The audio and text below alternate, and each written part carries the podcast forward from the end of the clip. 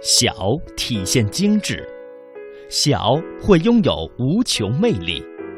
中国的许多小城里蕴藏丰富的故事，魅力小城。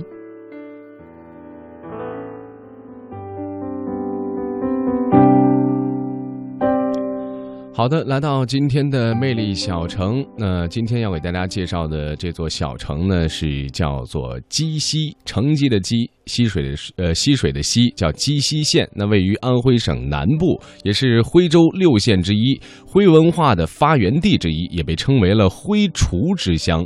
无徽无城镇，无鸡不成街。是的，那么皖南鸡西龙川历史悠久，风光秀丽。明末的抗倭名将胡宗宪就是胡氏三十六代。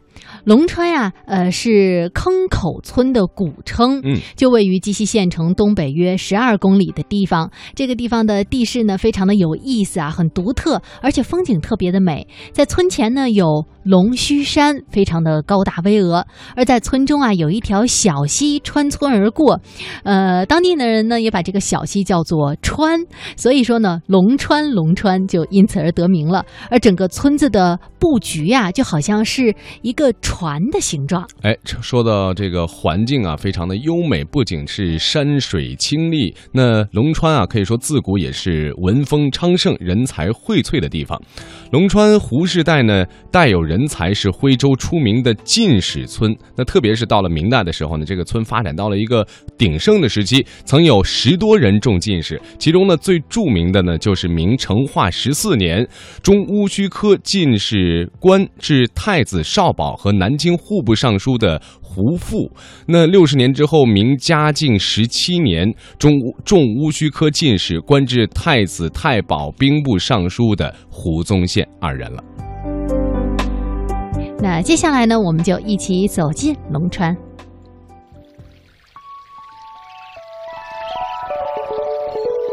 绩溪龙川位于黄山和天目山的交界处。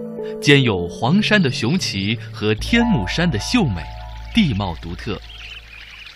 这座已经经历一千六百多年的古村落，村东龙峰耸立，村西凤山相望，北有登源河蜿蜒而至，南有天马山奔腾而来。村子好似一艘龙舟，傍水待发。这里也是徽州著名的进士村。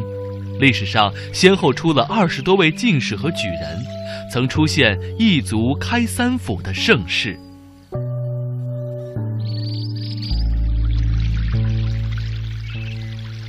欢迎收听《魅力中国》，我是记者陈燕。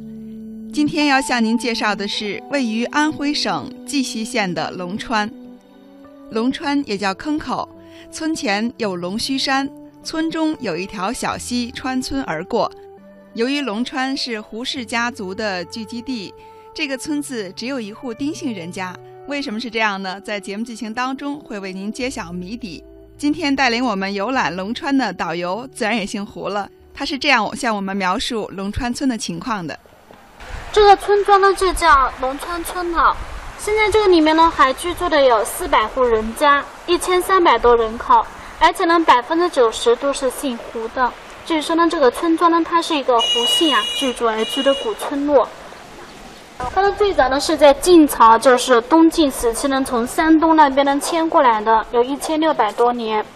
而它最早取名叫龙川呢，是因为在这个东面，也就是在我们正前方那边有座山叫龙须山，海拔呢是一千零四十八米，对，就最前方那个山脉。它们是这个村庄龙脉了，还在我们边上这条小溪啊，这个溪水是由西向东流的，从这个村庄呢穿村而过，溪呢又简称为川，所以这个地方呢就叫龙川了。所以说龙川这个村名就取这里的山和水而得来的，指这山水龙川村。因为这个村民呢带这个龙字，而在我们古代呢只有皇帝才可以称为龙，所以在民间呢为了避讳啊，又给他取了个土名字呢叫坑口。所以说呢这个村庄呢它以前呢又叫坑口村，土坑的坑啊就坑口。所以现在这个村庄呢，它本身呢所处的这个地理位置呢也是特别好的，因为这个东边有龙须山这龙脉。在我们西边指的是在我们身后这边有座山叫凤凰山的，就身后这一座。对，所以说这个东边有龙山，西边有凤山了，为龙凤呈祥。这里面都是徽派建筑吗？对，这两边的房都是典型徽派建筑嘛，粉墙黛瓦了，这马头墙。绩溪龙川村集徽州山川风景之灵气，融风俗文化之精华。它在总体布局上依山就势，构思精巧，自然得体；在平面布局上规模灵活，变幻无穷；在空间结构和利用上造型丰富，讲究韵律美。以马头墙、小青瓦最富特色。走在龙川的街道上，徽派古民居、古道、古桥随处可见，小桥流水人家构成了一幅优美的自然画卷。在绩溪龙川，我们还看到了一座很有特点的石桥。导游小胡这样介绍说。还像前方这边一座石桥，可以注意到，这呢也是古代呢进这个村子的古通道、古官道。这座桥呢是建于宋朝的，南宋时期呢到现在有八百多年了。哎，它呢刚好是前后各五块，总共十块花岗岩组成的。所以这个桥呢又叫十全十美桥。就希望子孙后代呢从这桥上走过呢，都能以十全十美来要求自己做人和 做事的。对，它刚好是十块嘛，有着十全十美的意思。而且它这每一块石板的厚度达到。到有四十公分厚，这也是古徽州保留到现在最完整、最厚的一座桥梁了。对，在龙川，除了古徽州保留最完整的石桥之外，我们还看到了一座保留的非常完整的牌坊。民居、祠堂和牌坊被誉为徽州古建三绝。关于这座牌坊，导游小胡这样介绍说：前方这座牌坊呢，是为纪念明朝这个胡氏家族当中出过两个尚书的牌坊呢，一个呢是户部，一个是兵部，所以牌坊叫御史尚书坊。它呢是这一明嘉靖年间的，公元呢是一五六二年，就是说保留到现在，这个牌坊呢有四百多年历史了。牌坊这个最上方呢写的是“恩荣”两个红字，这呢是这个牌坊的等级，属于第二等。第一等牌坊呢叫御赐，最高等级呢是国库出钱所建的。这个恩荣就属于第二等，是地方财政出钱建的。下方呢写的是“御赐尚书”四个大字，意思呢指的就是世世代代相传历史，一代接一代，一代传一代了。尚书是指最中间写的两个。一个呢是成化戊戌科进士户部尚书胡复，和嘉靖戊诗歌进士兵部尚书蒲宗宪两个尚书。胡复呢，他是户部尚书了，就相当于现在这个民政和财政部长一职。胡宗宪呢是这个兵部尚书，就像这个国防部长。两个尚书就像部长一职的，都是一个家族里面的。两边呢写的是大司徒和大司马。这个大司徒呢就是个文官了，在古代呢是掌管这个土地、户籍、钱粮的。大司马就管这个军队、军权、军政的。两个高官，一个文官，一个武官了。而且这两个。刚好隔了六十年中进士，一个甲子，一个轮回，一个呢是成化，一个是嘉靖，他两个都是戊戌科进士，刚好是一个轮回，所以牌坊立在这叫御史尚书的。以前的这个村庄里面呢，这的牌坊也比较多的，有十四座，但是后来都毁掉了，就保留下这一座四百多年。所以这个牌坊在一九八六年评为这个全省重点文物保护单位。绩溪是一块真正的风水宝地。明代就出了一个户部尚书胡宗宪。胡宗宪字汝珍，号梅林。嘉靖十七年中了进士，任杭州知府的时候，修建西湖，扩建岳坟。倭寇骚扰东南沿海，胡宗宪呢召徐渭、文征明、戚继光等抗倭。历史学家曾经这样说：没有胡宗宪，就没有戚家军。谈起胡宗宪，中国人民大学历史系的毛教授这样介绍说：“胡宗宪他是这个抗美英雄啊，这个东南沿海一带那个那个时候呢，这个倭寇猖獗比较疯狂啊。那个时候呢，就是他带了这个戚之光、戚家军啊，那个戚家军呢，就是他手下的一员大将，呃，所以他在抗美这个战功上面是赫赫有名的。他的兵部尚书啊，相当于我们现在的国防部啊的国防部长。”在倭寇平定之后，功成名就的胡宗宪衣锦还乡，向母亲讲起金銮殿富丽堂皇的时候，引起了老母亲的极大兴趣，并产生了想去京城看看的念头。无奈年事已高，不能经受长时间的长途跋涉。于是胡宗宪就在家乡绩溪龙川修建了一座殿堂，共有一百零八间。其中最辉煌的一栋就是胡氏宗祠，完全是仿金銮殿的造型，在立柱上还有九条龙的雕刻。但是这里的龙和皇家的龙还是有区别的。绩溪龙川文物局的苏局长这样介绍说：“这九条龙，数字是不错的，龙也是不错的，但它不是真龙。所谓的真龙，那就是团龙，或者是真正是。”这个呃龙，它它的本体，而我们龙川服饰宗祠的龙，呃这个龙呢是龙生九子之一的魁龙，这个魁龙就是龙的儿子的这个意思。那实际上从这一点，我们可也可以看出，龙川服饰宗祠在选题上，它也是采取一种不张扬的、不张扬的一种态度啊，象征着他这个家族以后是吧会兴旺起来，这也是一种良好的期盼。嗯，那么刚才呢，我们的记者也提到了啊，这个胡宗宪的故居，在明天的节目里呢，我们会给大家详细的介绍一下胡宗宪的故居是如何来体现徽州文化的。那在龙川龙川村啊，除了胡宗宪的故居非常有特色呢，还有一个地方呢是不得不要给大家介绍的，那就是龙川的胡氏宗祠了。哎，是宗祠啊，可以说是古徽州的一个呃巨族的统宗，维护着宗族的建宗。法治的产物，对现在来说呢，已经失去了原本它的这个作用和意义啊。但是它的木雕艺术呢，却是劳动人民智慧的一个结晶和体现了。作为隶属文文物来说呢，是非常的有价值的。没错，那宗祠在我们之前的节目当中也给大家介绍过广州的陈家祠，包括这个四川的一些自贡的一些宗祠堂。祠堂。那么今天要介绍的这个龙川的胡氏宗祠，它是始建始建于宋代的，在明嘉靖年间大修，坐北。朝南，前后是三进落，由这个影壁、露台、门楼、庭院、廊庑、享堂、厢房、寝室，还有特技祠等九大部分组成。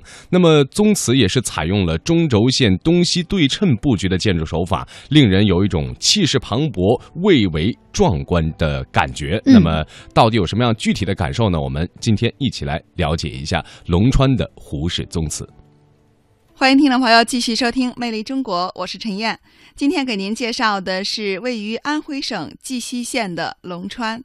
龙川胡氏宗祠是胡宗宪尚书府的重要组成部分，被称为江南第一祠。宗祠是坐北朝南，三进七开间，总面积是一千五百六十四平方米。胡氏宗祠是集徽派砖雕、木雕、石雕和彩绘为一体。尤其以六百多件木雕最为精湛，在胡氏宗祠，我们就看到了一块非常具有历史感的木雕，但是也没有想到这块木雕的历史有这么长时间了。在这房子同年呢，有四百多年啊，叫做赏景赋诗仿兰亭序，诗人聚在一起饮酒作诗。这兰亭序在河边，这在湖里面，有区别的。啊，这种雕工比较精细，看起来也比较细腻，层次啊以及立体感特别强的。那这边是文的，那边还是武的，文武双全嘛。《三国演义》就是刘备的兵救徐州，都是这个徽派雕这种风格。在胡氏宗祠的建筑是非常巧妙的，从一些细节就可以体现出来。比如在房梁上，我们就看到一个非常精美的木雕，雕刻的是一个狮子。倒趴狮，倒趴着的狮子，相当于雀替，就起到支撑作用，俯首听命嘛，就是大户人家显示主人家一种威严。而且它有很多种类，像我们看到这一对，它就是一种叫太狮，雄雌的。看着胡氏宗祠精美的木雕，不禁感叹，怪不得它被众多的专家学者称为木雕艺术殿堂。尤其是祠堂正厅的两侧二十幅隔扇门群板木雕荷花图，技艺精湛，形象逼真，寓意深刻，可以说是中国传统和谐文化的完美艺术体现。在导游小胡的带领下，我们对胡氏宗祠有了一个详尽的了解。大家去了再往这边看到前方这一块匾呢，是世恩堂，这呢是出自明朝江南这个四大才子之一的文征明。匾额是嘉靖比武之秋，有四百多年历史了。施恩堂历史就希望胡家后代子孙世世代代都能得到皇帝的恩宠了。这是文字门真迹，下方这是文字庙天上的印章了。大家再这边到中止这个正厅。那，它整个建筑呢都是明朝的，所以我们看到中间这个柱子呢也都是个顶梁柱，它呢用的是这个白果树、银杏树，就是上千年的木料。因为本身这木料它能够散发种香气，可以驱虫防虫，所以中层它能够保存这么完整。这个正厅呢就是家族这个议事开大会啊，就是议大事这个地方了，又叫做议事厅。在它最中间摆放这个大圆桌子呢，也是后期从这个老百姓家里收回来的。那它特别就是两个半圆所组成的，中间呢可以分开的，所以这个桌子呢在我们这边叫夫妻团圆桌。据说在古徽州啊，这个男子就丈夫是出远门到外面去做生意的，妻子在这里持家恪守妇道。丈夫出远门做生意去了，所以就把桌子呢给分开摆，两边一边一半分开就靠墙摆放了。这个宗祠呢，它里面主要是这个木雕比较精美，所以在八八年呢评为这个国宝单位的，有木雕艺术殿堂的美称。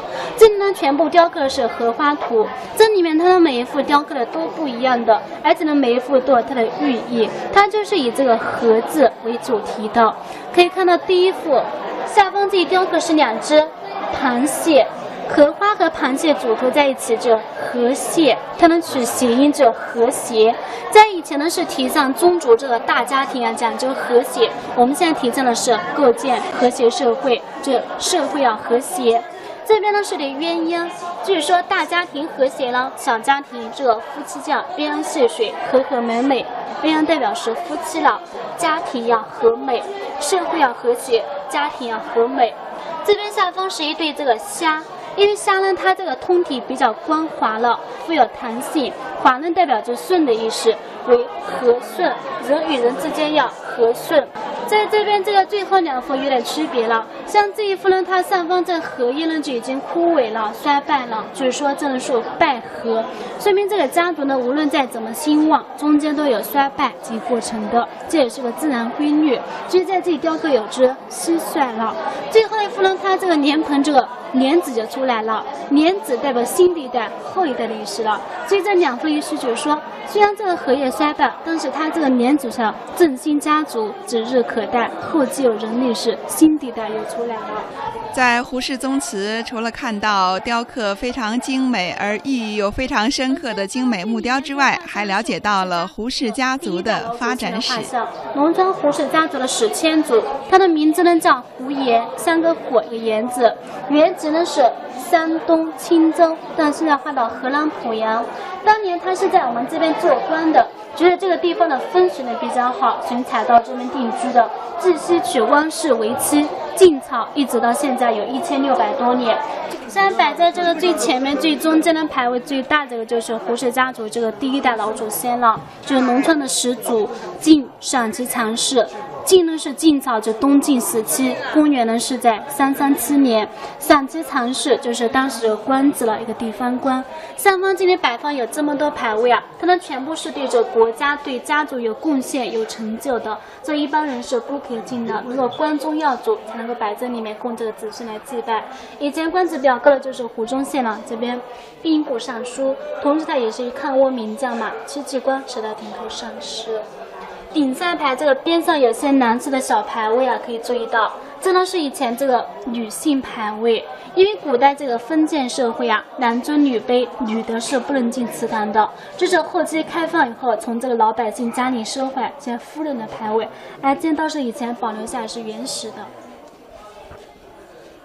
在这上方这边摆放，离我们现在最近的就是上方这一排这个民国时期的这个第二排这个四十七式，就民国徽商啊，就禁止了民国了。听了导游小胡的介绍，让我感受到龙川真的是人才辈出的地方，而这样的结果是和村子的地理位置有关系的。因为听导游介绍，这整个村子呢是像一艘大船，村口两条河流汇集，是一块风水宝地。这个胡宗宪的尚书府就坐落在龙川村的中央，可以说是船的舵手位置。可想而知，尚书府的风水在整个村落是非常重要的。而胡姓人呢，为了使后代繁荣，还请了一户丁姓人家住在村里，这也是龙川村唯一的一户外姓人。而且在《胡氏宗祠》里面还专门为这户丁姓人家设立了一个丁家祠。这到底是为什么呢？这个呢是个偏词，一个丁家祠，就是说在我们这个村庄里面呢住的都是姓胡的，就一户姓丁的。这个是专门给他建这个祠堂的丁家祠。上方这边有块匾呢，是邦家之光啊，就是说。丁家帮胡家争光的意思，因为我们这个村庄它整个地形是貌似这个船形的，就是说两头尖，中间宽了。而在村子里面住的都是姓胡的，当地这边的这个胡呢与这个漂浮的的浮呢是谐音的，就是说船呢是浮在这个水面上，长大水就漂浮不定了，就必须有个钉子把它给钉住，所以专门从外地呢请了一户姓丁人家来这个村子里面住下，把船子给钉住的意思，所以就一户姓丁的。但是呢，大家一说船上只能是一个钉子，如果钉子太多的话，船肯定会下沉，会漏水。必须只能是一个了，所以当年就请了一个风水大师呢，在这个丁家的祖坟上呢做点小手脚，使丁家这个代代单传了。据说这个丁家呢，从宋朝到这村庄里面是八百多年，二十四代了，而且他们家每一代都单传，就是个男孩子。所以说呢，这也非常神奇啊！这个丁家他到现在还在这村庄里面住的，还是只有一户就单传的。上方在别人就说的是丁家帮胡家争光了，就是邦家之光。但可以做他这个邦字呢，上方这一撇是没有写出头的，就希望丁家帮胡家呢不要帮一世，永远帮下去了，这一撇就没有出头。所以当年胡家就为了感谢这个丁家老，先在这个边上建了个小。俗话说一方水土养一方人，在绩溪龙川这片土地上，胡氏家族依然在繁衍生息。而为了保持整个村落的原貌，不破坏它的风水，胡氏家族还为后人立下了这样的家规。这个家规呢，在这里主要介绍就是三点。第一点，下方就有个不准，这里取石烧灰。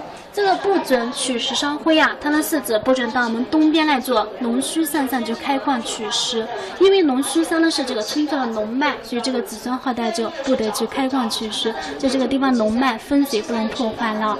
第二点呢是，亦不得私卖他姓，就是说本族这个男丁呢不得到别人家去做上门女婿，不能让胡家这个人才呢对外流失了。第三点，所以保祖坟爱系丁密，就我们对面刚说的丁家。胡家要保好丁家老和丁家的和睦相处、安居乐业。明天就一户是胡家这地在这座人文历史与山水风光的古城绩溪龙川，近四百户农家的千余口人当中，龙川胡姓的嫡系后代还占有绝大多数。对于胡姓儿孙来说，绩溪是他们荣耀的家园。好了，感谢收听本期《魅力中国》，我是陈燕，下次节目再会。